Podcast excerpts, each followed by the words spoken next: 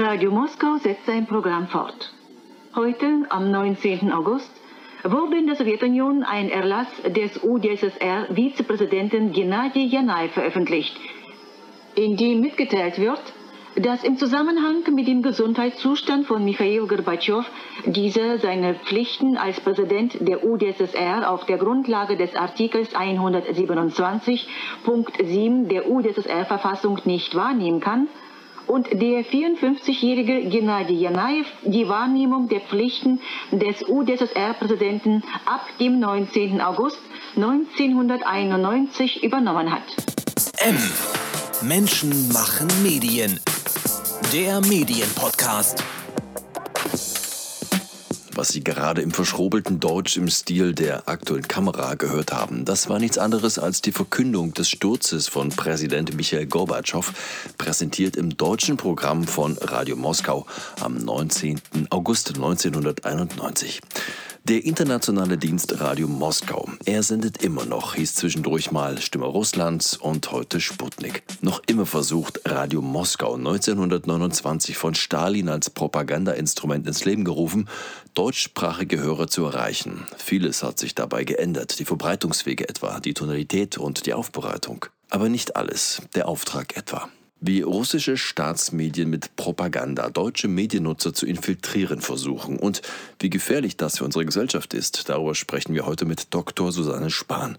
Sie ist Autorin der Studie Russische Medien in Deutschland. Willkommen bei M, dem Medienpodcast, sagt Danilo Höpfner. Frau Spahn, in Ihrer Studie erschienen in der Friedrich-Naumann-Stiftung Russische Medien in Deutschland. Kommen Sie zur Analyse, es handelt sich bei den Angeboten wie RT Deutsch oder Sputnik News um einen Teil hybrider Kriegsführung. Sie zählen Fälle von Desinformationen auf und vielleicht mal vorab, worum geht es bei den russischen Staatsmedien auf Deutsch und was ist deren Auftrag? Ähm, ja, vielleicht vorweg, äh, denke ich, ist wichtig zu sagen für das Verständnis äh, der Berichterstattung, dass sich die russischen Staatsmedien also selber als Instrumente und Waffen in einem Informationskrieg sehen. Äh, dafür gibt es auch zahlreiche Belege. Da kann ich dann gerne später nochmal drauf zu sprechen kommen. Das ist nur wichtig, das vorweg zu bemerken, weil sich das eben auch auf die Art der Berichterstattung stark auswirkt. Es geht also nicht darum, zu informieren, was ja nun eigentlich die Aufgabe der Medien sein sollte, sondern im Gegenteil, es geht darum, Zweifel und Unsicherheit zu säen und es geht eben auch darum, also es gibt bei der Berichterstattung ein ganz klares Freund-Feind-Schema. Hier also die Fürsprecher der russischen Führung zu stärken und im Gegenzug die vermeintlichen Gegner und Kritiker, in dem Fall also äh, die deutsche Bundesregierung und auch äh, die Kanzlerin zu schwächen. Haben Sie vielleicht ein besonders auffälliges Beispiel für uns, das das aufzeigt, wie die Propaganda und die Verdrehungen, von denen Sie sprechen, funktionieren? Ja, also ein sehr auffälliges und aktuelles Beispiel war die Vergiftung des russischen Oppositionspolitikers Alexei Nawalny, das ja hier auch äh, stark durch die Medien ging. Hier habe ich die Berichterstattung von RT Deutsch und Sputnik dazu untersucht. Also zunächst in der ersten Etappe äh, ging es darum, ähm, erstmal überhaupt die Vergiftung zu leugnen. Also da wurden dann verschiedene äh, Varianten ins Spiel gebracht, was es alles hätte sein können, Diabetes oder Einsatz von Düngemitteln oder anderes, also nur keine Vergiftung. Ähm, da wurde dann auch mit äh, Fake News gearbeitet. Äh, also die ganze Rettungsaktion von Nawalny nach Deutschland wurde lächerlich gemacht. Und dann hieß es, naja, da wurde ja äh, schon jemand, also der Vrassilov äh, von der Pussy Riot Gruppe in der Charité behandelt. Und da hat man auch nichts gefunden. Also das war zum Beispiel ein klarer Fake News weil äh, ich habe das dann nachgeschaut. In der Stellungnahme des behandelnden Arztes hieß es damals, dass es sich höchstwahrscheinlich um eine Vergiftung handelt. Also ist nicht so, dass man nichts gefunden hat. Also da in der ersten Etappe ging es, wie, wie gesagt, darum, vor allem Zweifel und Unsicherheit zu streuen äh, und abzulenken von diesem Verdacht, dass es überhaupt eine Vergiftung sein könnte. Ja, also dann war diese erste Phase praktisch beendet mit der Erklärung der Kanzlerin äh, Anfang September darüber, dass es sich eben zweifelsfrei um eine Vergiftung handelt. Das wurde ja nun nachgewiesen durch das Labor der Bundeswehr. Und hier setzte jetzt eine andere Tendenz ein. Also zum einen ging es darum, überhaupt diese Erklärung der Kanzlerin in Frage zu stellen. Also da gab es dann auch wieder verschiedene Varianten. Hier kommt dann diese rhetorische Figur des Whataboutism äh, zu tragen. Also es geht darum, von dem eigenen Handeln und äh, der eigenen Kritik an den Aktionen der russischen Führung abzulenken. Also es ist ja nun mal so, ähm, dass, äh, also der Fall muss natürlich aufgeklärt werden, aber es ist ja nun äh, nicht ausgeschlossen und im Gegenteil eher sehr wahrscheinlich, dass der russische Staat hinter dieser Vergiftung steht. Also zum einen, weil eben äh, das Mittel Novichok in russischen Staatslabors entwickelt worden ist und so frei nicht zugänglich ist und vor allem, weil es ja eben auch viele Vorgängerfälle schon gegeben hat von Vergiftung von Regimegegnern. Also ich nenne mal Skripal oder eben auch dieses Pussy Riot-Mitglied äh, Versilov. Ja, also da ging es dann darum, die deutsche Seite zu beschuldigen. Also es wurde dann äh, so dargestellt, äh, dass angeblich jetzt die deutschen Behörden die Ermittlungen an dem Fall verhindern, dass sie Beweismittel zurückhalten. Und hier wurde dann zum Beispiel auch wieder klar gelogen und Fake News ins Spiel gebracht. Also es gab dann zum Beispiel eine Bundespressekonferenz äh, wo der Mitarbeiter von RT Deutsch anwesend war und äh, sich also gegenüber dem Regierungssprecher Seibert äußerte, warum denn nun Deutschland alle Beweismittel zurückhalten würde, sodass äh, Russland keine Aufklärungsarbeit leisten könne. Und äh, die Tatsache war, dass es damals um diese Flasche ging, die also nachträglich in dem Hotelzimmer von Nawalny gefunden worden ist. Also diese Flasche an sich ist tatsächlich nicht an Russland übergeben worden, zumindest zu dem Zeitpunkt nicht. Aber Regierungssprecher Seibert sagte klar, dass die Proben von Herrn Nawalny, also die Körperproben, dass die an Russland übergeben worden seien und dass Russland alle, alle Beweise äh, zur Hand hat, um jetzt tatsächlich Ermittlungsarbeit äh, zu leisten. Und das wurde dann, das ist eben da interessant, wie da eben geschickt dann Wahrheit und Lüge verquickt werden. Äh, da wurde dann also behauptet, Deutschland hält eben alle Beweisstücke zurück, äh, Russland kann nicht aufklären, Deutschland verhindert das. Also das ist so ein typisches Beispiel äh, der Darstellung von äh, kritischen Themen an diesem äh, Beispiel der Vergiftung äh, von Nawalny, der natürlich tatsächlich erst nochmal aufgeklärt werden muss. Aber Russland versucht eben da jeden Verdacht von der Staatsführung abzulenken durch diese Techniken des Whataboutism und eben auch dadurch, dass man eben immer verschiedene Versionen streut. Also dann hieß es, äh, hinter der Vergiftung sei möglicherweise die NATO oder die äh, Befürworter der Pipeline ähm, Nord Stream 2. Also da wurden auch wieder verschiedene Varianten gestreut. Äh, Putin sagte, äh, Nawalny hat sich selber vergiftet. Also eigentlich war nichts absurd äh, genug, um es nicht äh, in den Medien dann zu verbreiten. Sie sagten ja, im Fokus der Angriffe der Auslandsmedien sehen Sie Deutschland, im Speziellen aber Angela Merkel und die Bundesregierung. Warum gerade die? Ja, zum einen ist Deutschland äh, ja nun äh, das ein sehr wichtiges, wenn nicht sogar das wichtigste Land in der EU. Äh, zum einen die wirtschaftliche Kraft, äh, die Bevölkerungsgröße. Ähm, dann ist es auch so, dass es hier Russland an für sich ein äh, sehr starkes Thema ist, dass es hier starke Fürsprecher der äh, russischen Führung gibt, insbesondere die Parteien AfD und die Linke aber auch äh, teilweise äh, gesellschaftliche Organisationen, wie zum Beispiel äh, Teile des Deutsch-Russischen Forums unter Leitung von Herrn Platzek, ähm, die also Positionen äußern, die der russischen offiziellen Linie eben sehr nahe kommen. Und diese Stimmen werden also in, diesem, äh, in der Berichterstattung auch sehr gerne wiedergegeben oder diese Personen werden selber interviewt. Also Gauland zum Beispiel äh, sehr gerne, der dann das Narrativ verbreitet, dass die, russische, äh, dass die Krim ja schon immer russisch war zum Beispiel. Also diese Stimmen werden da eben sehr gerne dann aufgenommen. Und auf der anderen Seite wird vor allem die deutsche Bundesregierung und die Kanzlerin als vermeintlicher Gegner gesehen. Äh, das hängt äh, vor allem, denke ich, mit der Sanktionsfrage zusammen, dadurch, dass die Kanzlerin eben doch äh, bis jetzt sehr entschieden äh, für die EU-Sanktionen gegen Russland eingetreten ist im Zuge der Krim-Annexion und dies auch weiterhin weiter darauf besteht.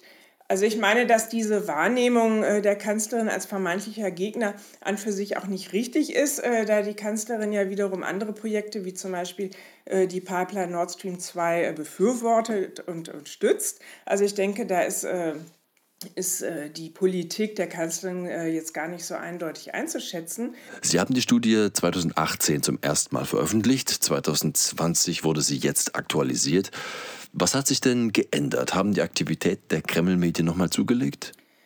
Ja, es gibt ähm, vor allem quantitative Änderungen. Ähm, einmal ist zu beobachten, dass die russische Föderation deutlich mehr Geld auch ausgibt für die internationale Medienkampagne. Also hier standen im Jahr 2020 ähm, den Redaktionen von RT, dem Auslandssender RT, und äh, Sputnik News, das von der Medienagentur Rassia Sivonia betrieben wird, insgesamt 429 Millionen Euro zur Verfügung. Das ist also mehr als das Budget der Deutschen Welle zum Beispiel umfasst. Aber ähm, wenn man jetzt einmal auf die drei wichtigsten ähm, Social-Media-Kanäle schaut, also Facebook, YouTube und Twitter, das habe ich jetzt heute auch aktuell nochmal gemacht, ähm, ergeben sich insgesamt für RT Deutsch mehr als eine Million Abonnenten und Follower.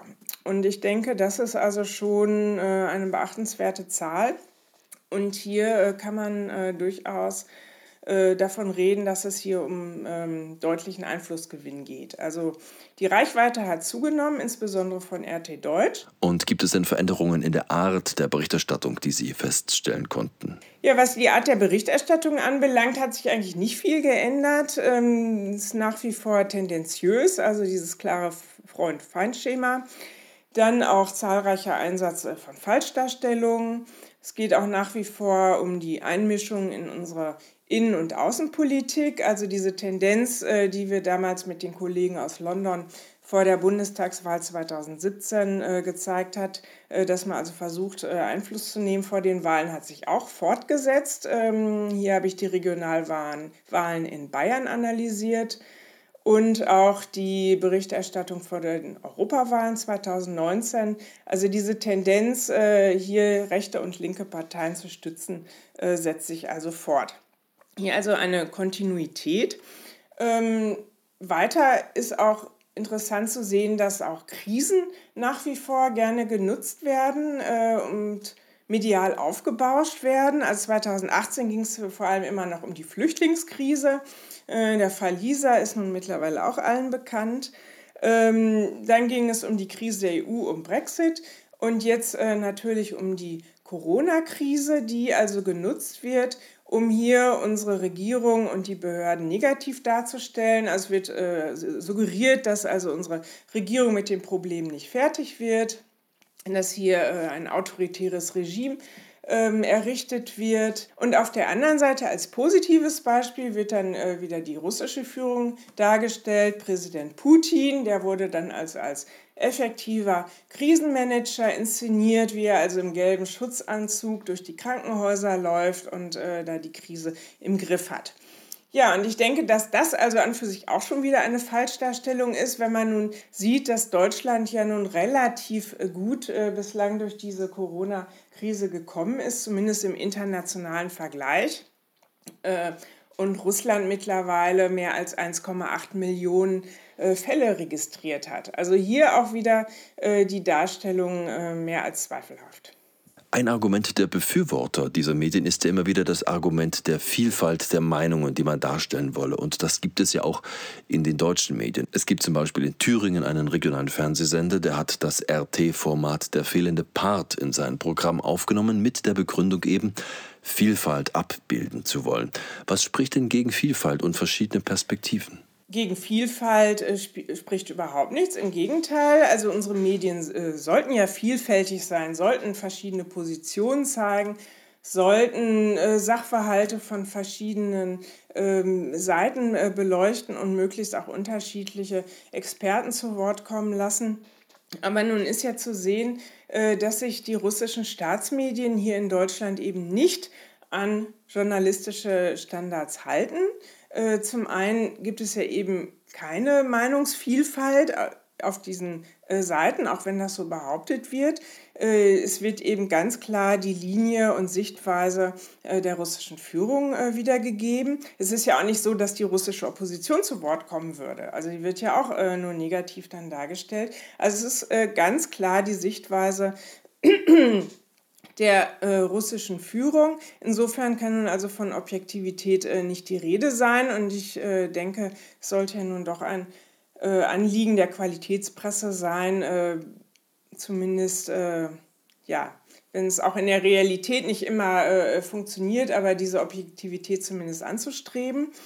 Ähm, weiter geht es damit, dass Journalisten, so habe ich es äh, auch bei meiner Ausbildung in der Süddeutschen Zeitung äh, gelernt, äh, dass man ja nun äh, Behauptungen belegen muss, also entweder äh, mit Fakten oder mit glaubwürdigen Quellen. Und äh, wenn Sie die Berichterstattung von Sputnik News und ähm, RT Deutsch betrachten, ist das oft eben nicht der Fall. Und äh, der nächste Punkt ist auch äh, ganz klar, dass es sich hier bei der Berichterstattung um Etikettenschwindel handelt. Also es wird ja eben vorgetäuscht, hier eine alternative und unabhängige Meinung äh, zu bieten. Also es ist ja der Anspruch, äh, der fehlende Part. Wir zeigen das, was die anderen verschweigen. Hier berufe ich mich auf äh, Berichte aus russischen Medien. Hier gab es eine große Publikation von dem Medium Projekt, also Projekt wo eben genau skizziert wurde, wie diese Kontrolle abläuft. Also einmal in der Woche trifft man sich also mit Herrn Gromov im, in der Präsidialadministration, bespricht die wichtigsten Themen und bekommt eben Anweisungen, wie in welchem, mit welcher Tendenz über welches Ereignis zu berichten ist oder welche Ereignisse eben überhaupt äh, verschwiegen werden sollen. Und bei diesen Treffen ist eben auch Margareta Simonian anwesend. Das ist äh, die Chefredakteurin sowohl von RT als auch von Sputnik. Äh, hier sehen Sie also, dass dann eben äh, die Auslandsmedien auch ganz klar äh, dieser Kontrolle unterworfen werden. Wenn aber dann hier die russischen Medien äh, behaupten, wir sind unabhängig und wir bieten die Alternative, äh, ist das klarer Etikettenschwindel. Ähm, weil hier geht es darum, äh, ganz klar eben die Position der russischen Führung zu verbreiten. Ähm, ja, und das, denke ich, sollte eigentlich auch jedem Nutzer dann klar werden, der diese Medien konsumiert. Und auch im westlichen Europa gibt es Auslandsdienste, die Deutsche Welle etwa, Radio France International, BBC World Service. Fakt ist, auch die werden vom Staat bezahlt. Die Deutsche Welle etwa vom deutschen Außenministerium, RT Deutsch vom Außenministerium Russlands. Wo ist der Unterschied? Ja, das ist äh, richtig. Die Deutsche Welle äh, wird auch von unserem Budget bezahlt und deshalb ist es ja auch verboten, dass die Deutsche Welle äh, hier im Inland senden darf. Äh, ich denke, der entscheidende Unterschied ist der, dass die Kollegen der Deutschen Welle zumindest bemüht sind, ähm, und ich denke, in der Regel gelingt es auch, sich an die journalistischen Standards zu halten, die ich eben angesprochen habe, also das Bemühen um Objektivität, dass man Behauptungen mit äh, Fakten und Quellen hinterlegt, äh, dass man versucht eben nicht Partei zu ergreifen, sondern sich möglichst als äh, neutraler Beobachter äh, in diesen Berichten äh, zurückhält. Und äh, ja, und dass es eben auch äh, klar gekennzeichnet wird. Und ich denke, das ist ja auch jedem klar, dass die Deutsche Welle äh, der Auslandssender der Bundesrepublik Deutschland ist. Ich meine, vielen ist auch natürlich auch klar, dass RT der Auslandssender ähm, der Russischen Föderation ist. bei Sputnik bin ich mir nicht mehr so ganz sicher. Aber es hat eben sehr lange gedauert, dass diese Kennzeichnung, bis diese Kennzeichnung erfolgt ist. Äh, lange hat man eben gar nicht darauf hingewiesen. Mittlerweile steht jetzt im Impressum, äh, dass RT vom russischen Budget finanziert wird. Aber ich denke, es wäre wichtig, das eben direkt auf der Startseite kenntlich zu machen, dass es sich um ein Staatsmedium aus Russland handelt und nicht irgendwo äh, hinten versteckt im Impressum. Und was die neuen äh, Social-Media-Kanäle betrifft, also Mafic Media äh, stellt sich zum Beispiel auf seiner Webseite als amerikanisches Unternehmen dar. äh, und gibt da eine Adresse aus Los Angeles an. Ähm, hier ist zum Beispiel äh, längst nicht klar, dass es sich um russische Staatsmedien handelt. Und da sind auch einige Politiker und andere Personen äh, drauf reingefallen und haben den Kanälen Interviews gegeben, äh, ohne eben zu wissen, dass es Staatsmedien sind. Der Kollege Markus Wehner von der Frankfurter Allgemeinen hat über die Kreml-Medien mal geschrieben, die Ideologie spiele gar keine Rolle mehr. Vielmehr werde alles genutzt, was dem Westen schadet. Frau Spahn, funktioniert das auf Dauer, Unsicherheit zu streuen, ohne Rücksicht auf die eigene Glaubwürdigkeit? Ja, das ist äh, eine gute Frage. Ähm, ich denke, das unterscheidet äh, jetzt auch die heutige Medienarbeit äh, von der Propaganda und Agitation in der Sowjetunion. Äh, hier ging es damals ja noch darum, eben äh, positive oder sagen wir überhaupt Inhalte zu verbreiten, also die kommunistische Ideologie ähm, international äh, hoffähig zu machen. Äh, das ist jetzt heute weniger so. Es ist äh, vor allem eben sehr negativ. Ähm, wie gesagt, unsere Regierung, unsere Behörden äh, werden als unfähig dargestellt. Es geht ja auch weiter damit, dass unterstellt wird, dass unsere Demokratie nicht funktioniert. Den Medien wird unterstellt, die Wahrheit zu verschweigen. Ähm, also es ist ja insgesamt ein sehr negatives Bild von Deutschland gezeichnet. Und es wird ja auch regelmäßig suggeriert, wenn Sie nur auf die Seiten gehen, äh, da kommen ja dann sogenannte auch alternative Stimmen, äh, werden ja immer interviewt oder dürfen sich da ausbreiten, die also den Kollaps äh, hier in Deutschland heraufbeschwören oder davor den Kollaps äh, der EU. Äh, und äh, hier suggerieren, dass das ja nur eine Frage der Zeit ist, bis hier also sowieso alles untergeht. Insofern macht sich dann Putin aber so zum Anführer einer, einer eher autoritären und ja, demokratiefeindlichen und äh, antiglobalistischen äh, Bewegung.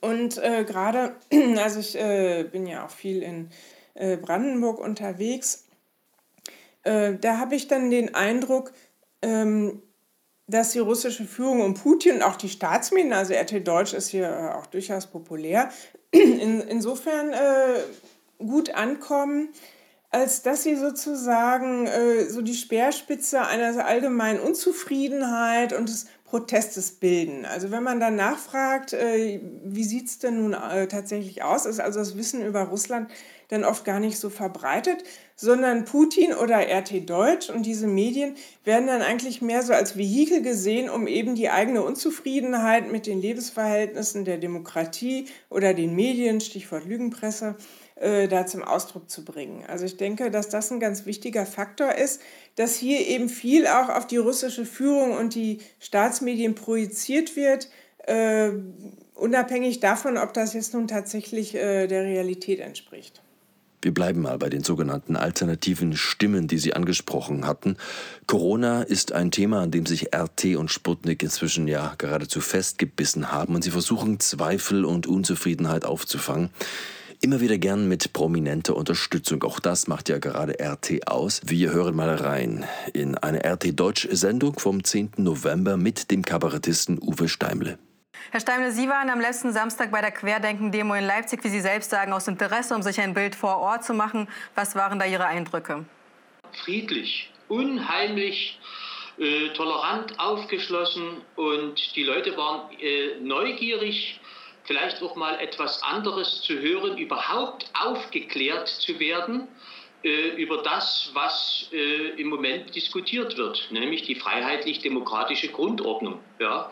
Und die Antworten, die uns seitens der Regierung jeden Tag im Krisenmodus äh, überliefert werden, äh, darauf waren die Leute neugierig mal zu hören, was denn andere sagen dazu. Das gehört ja zu einem offenen Diskurs, zu einer offenen Gesellschaft dazu. Also ich sage es nochmal, ich habe nur friedliche Leute gesehen. Ich meine, es ist ja auch irre, ne, zu sagen, die, die, die Demonstration muss abgebrochen werden. Es sind zu viele Leute da. Jetzt mal nur vom Fakt her, das ist so, als würde man sagen, die Revolution darf nicht stattfinden, weil sie könnte sonst stattfinden. Also das war schon hochinteressant. Und ich sage nochmal, absolut friedlich. Tolerant, aufgeschlossen und unheimlich friedlich, so die Einschätzung von Kabarettist Uwe Steimle in Ausschnitten zur Demo in Leipzig vom 7. November, an dem rechtsextreme Kräfte versucht haben, gegen Demonstranten, die sie als links einstuften, anzugreifen, Polizeisperren zu durchbrechen. Dutzende Journalisten wurden bei der Arbeit behindert oder bepöbelt. Der Fakt, dass sich etwa 90 Prozent der Teilnehmer nicht an Hygienevorschriften wie Maskentragen gehalten haben und die Demo deshalb abgebrochen werden sollte, Herr Steimle macht daraus das Unterdrücken einer Revolution. Diese Fakten der Vollständigkeit halber zu Steimles Wahrnehmung mal dazugestellt. Das Interview mit Steimle geht noch 20 Minuten so weiter und da ist ja schon gleich zu Beginn alles drin, was RT Deutsch ausmacht. Die da oben gegen friedliche Leute da unten, die sich versammeln, weil man seine Meinung nicht mehr sagen dürfe. Und die Redakteure von RT Deutsch müssen da eigentlich gar nicht mehr viel dazu tun. Sie lassen andere bereitwillig reden. Und oft reicht das ja schon aus, Verschwörungstheoretikern und Wutbürgern das Mikro hinzuhalten. Wie stark, Frau Spahn, ist denn die Allianz zwischen den Kreml-Medien und den Unzufriedenen in Deutschland? Es ist eigentlich äh, ziemlich egal und äh, eigentlich auch äh, unmaßgeblich, wie absurd die Äußerungen sind.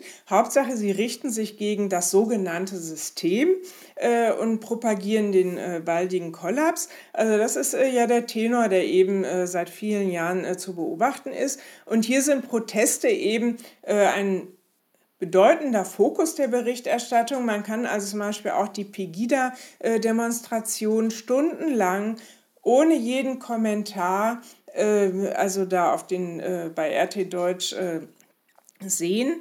Also, oder auch Gelbwesten-Proteste dann in Frankreich. Also egal, Proteste äh, sind immer willkommen, die eben zeigen, äh, hier geht es mit der Gesellschaft, der Politik und dem Land bergab. Und insofern sind da eben auch alle äh, Akteure, die das propagieren, eben herzlich eingeladen. Unter anderem eben auch Verschwörungstheoretiker. Ähm, meistens wird ja dann propagiert, dass ja die USA hinter allen Konflikten äh, stehen, sei es nun die Ukraine oder, oder andere äh, Konflikte. Oder jetzt aktuell äh, mit der Corona-Krise ist ja Bill Gates auch ein äh, aktuelles und beliebtes Thema, wo also dann suggeriert wird, Bill Gates äh, wollte eigentlich nur, äh, die, will die, dominiert die WHO um weltweit die Impfpflicht ähm, durchzusetzen und damit Geld zu verdienen. Also da gibt es äh, auch Beiträge, die das äh, die diese äh, Verschwörungstheorien eben verbreiten äh, und unterstützen. Ja, welche Mitschuld haben denn eigentlich die deutschen Medien am Aufstieg von RT, wenn sogar Akteure wie der RT Deutsch Chefredakteur Herr Rodionov als Gesprächsgast in deutsche Talkshows eingeladen werden? Ja, ich denke, Mitschuld äh, ist jetzt ein, schwieriges, ähm, ein schwieriger Be Begriff. Ich würde es jetzt äh, so formulieren, äh, dass die deutschen Medien ähm, häufig eben ihre Aufgabe über dieses Phänomen äh, von RT Deutsch und äh, Sputnik zu informieren, äh, nicht nachgekommen sind. Beziehungsweise, wenn sie dann eben ähm, diese Journalisten einladen, ihnen da eine Bühne bieten, ohne die notwendige Hintergrundinformation. Also ich habe mich oft über äh, Auftritte von Radionov äh, zum Beispiel äh, geärgert, äh, das Presseclub oder anderen Diskussionen, äh, wo dann einfach nur unten äh, in der Beschreibung steht russischer Journalist oder freier Journalist. Ähm, und leider nicht immer, dass es sich da um den Chefredakteur von RT Deutsch handelt. Ähm, also es ist da sehr gemischt, mal wird es gekennzeichnet, mal nicht äh, gerade auch bei Herrn Tulczynski, dem ehemaligen Büroleiter von RIA Novosti in, in Deutschland. Äh, hier ist er also ganz besonders deutlich, der wird in der Regel einfach nur als freier Journalist äh, dargestellt. Und hier wäre es eben notwendig, klar darauf hinzuweisen, dass es da der ehemalige Büroleiter von RIA Novosti Deutschland ist und möglichst äh, dann auch nochmal klar zu machen, dass RIA Novosti äh, eben eine staatliche Agentur ist, damit ähm, der Nutzer, der Leser eben weiß, äh, dass er hier die Position, die offizielle Position der russischen Führung präsentiert bekommt und nicht äh, irgendwie die Meinung eines kritischen Zeitgenossen. Also ich denke, das ist ein ähm, Manko, dass hier zu wenig Informationen geliefert werden. Das betrifft aber jetzt nicht nur diese Akteure, sondern eben auch äh, Akteure, die sich als Fürsprecher der russischen Führung äh, stark machen. Hier habe ich vor allem äh, den ehemaligen Bundeskanzler Schröder im Blick, der ja nun bekanntermaßen in den Aufsichtsräten von Rosneft, Gazprom und dem Pipeline-Unternehmen Nord Stream sitzt. Äh, dass hier auch immer wieder dann äh, Interviews mit ihm gebracht werden, wo er klar äh, ausführlich darlegen kann über seine äh, wundervolle Zusammenarbeit äh, mit Putin und wie er mit ihm Kutsche gefahren ist äh, und was nicht alles. wo aber eben ganz klar, wo es dann einen Infokasten, so habe ich es zumindest gelernt, einen Infokasten dann geben müsste, über diese Position in den russischen Staatsunternehmen. Und das fehlt dann einfach häufig. Wir erleben ja auch eine Diversifizierung der Kreml-Medien. Moskau finanziert auch Propagandakanäle inzwischen für Umweltbewegte und für Linke. Bei Linksgrünen schickt man nun Red Fish ins Rennen. Von wie vielen Medien sprechen wir denn da inzwischen auf dem deutschsprachigen Markt? Hinter welchen Namen verstecken sich russische Staatsmedien? Ja, die Staatsmedien, also es ist vor allem der Auslandssender RT Deutsch, dann diese integrierte Radio- und Nachrichtenplattform Sputnik News, dann die Videotochter Raptly, dann die beiden Ruptly-Töchter Redfish und Meffic Media. Ja, das sind äh, die maßgeblichen Akteure. Äh, dann ist natürlich auch noch die Petersburger Agentur Internetanalyse äh, hier aktiv, äh, bekannt als äh, Trollfabrik, aber allerdings dann äh, mit Sitz in Petersburg. Ähm, also das sind die maßgeblichen Staatsmedien hier. Wir wissen, dass russische Medien versuchen, Einfluss auch auf Wahlen in westlichen Staaten zu nehmen. Was haben wir denn im nächsten Jahr zu erwarten, wenn Bundestagswahlen anstehen? Ja, das ist eine interessante Frage, äh, inwieweit äh, da die russischen Medien aktiv werden. Ich kann jetzt äh, nur aus der Erfahrung und dem Wahlbeobachtungsprojekt aus dem Jahr 2017 berichten, das ich da mit der Land School of Economics durchgeführt habe.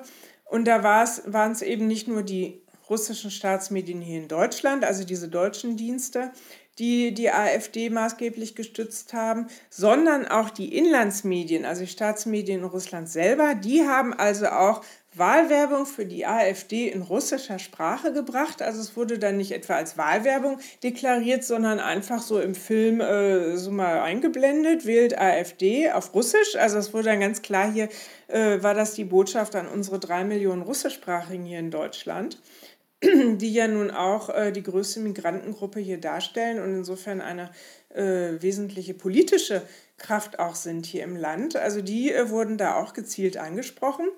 Äh, daneben natürlich äh, die Agentur Internetanalyse, bekannt als Trollfabrik in St. Petersburg.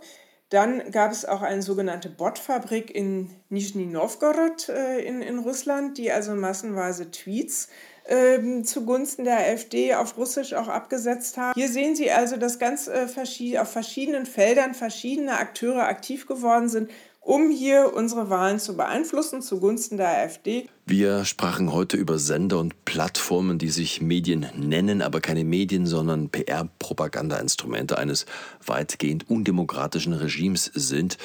Es gibt kaum journalistische Inhalte, sondern manipulierte Beiträge, bestenfalls PR-Beiträge im Sinne des Kremls. Frau Spahn, sind die Kollegen, die dort tätig sind, auch hier in Berlin und die meisten sind ja deutsche Staatsbürger, sind das noch Journalisten oder sind das schon Propagandisten? Und wie sollten sich denn die Journalistenverbände wie DJU Verdi oder DJV hier positionieren, etwa was deren Mitgliedschaften in den Verbänden oder auch deren Presseausweise betrifft. Ja, die Redaktionen äh, sind in der Tat äh, international besetzt. Äh, hier sehen Sie, finden Sie also diverse Nationalitäten. Es sind vor allem auch deutsche Kollegen, äh, die da arbeiten, aber auch russische.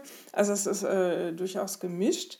Ähm, ja, wie sollten sich Verbände äh, positionieren? Ganz klar, dass es sich bei diesen Staatsmedien nicht um Medien handelt, sondern es handelt sich um Instrumente des Informationskrieges, äh, der Propaganda.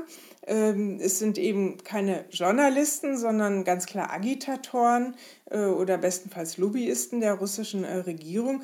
Und dementsprechend sollten sie aus meiner Sicht auch keine Journalistenausweise erhalten, weil es sich eben nicht um Journalisten handelt. Also ich denke, da sollte man konsequent sein. Dr. Susanne Spahn, Autorin der Studie Russische Medien in Deutschland war das. Sie können die Studie kostenfrei herunterladen und nachlesen auf den Seiten der Friedrich-Naumann-Stiftung, wo sie im November 2020 aktualisiert erschienen ist. Mehr Mediennachrichten auch aus der internationalen Medienwelt bekommen Sie auf unserer Webseite. Danke fürs Dabeisein heute, sagt Danilo Höpfner. Das war M. Menschen machen Medien. Der Medienpodcast. Weitere Interviews, Reportagen und Dossiers aus der Medienwelt täglich neu unter mmm.verdi.de.